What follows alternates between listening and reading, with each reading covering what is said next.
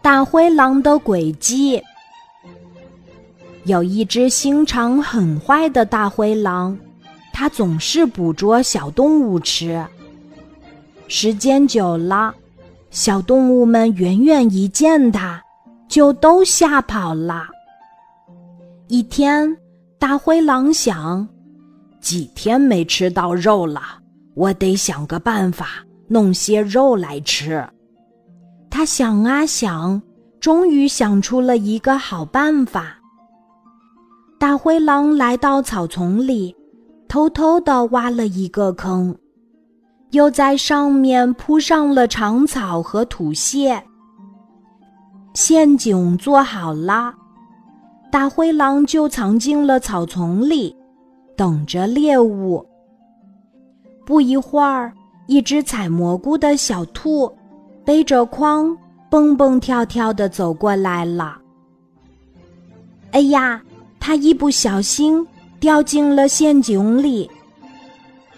大灰狼。拎着小兔的耳朵朝家走，一路上，小兔的蘑菇筐里的蘑菇掉了一地。回到家，大灰狼把小兔绑了起来，接着就开始烧水，要做炖小兔。这时，受到惊吓的小兔冷静下来了，他看见柜子上有一把小刀。就用脚使劲儿的够，又用小刀把绳子割断了。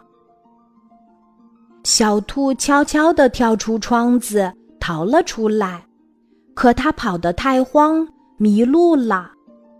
它想：我该怎么回家呢？这时，他忽然想起洒在路上的蘑菇。小兔按着记忆。找到了蘑菇洒落的地方，然后就顺着这条路往回走。终于，他找到了家。他回去之后，把大灰狼设陷阱的事告诉了小伙伴们。后来，大灰狼再也抓不到小动物了。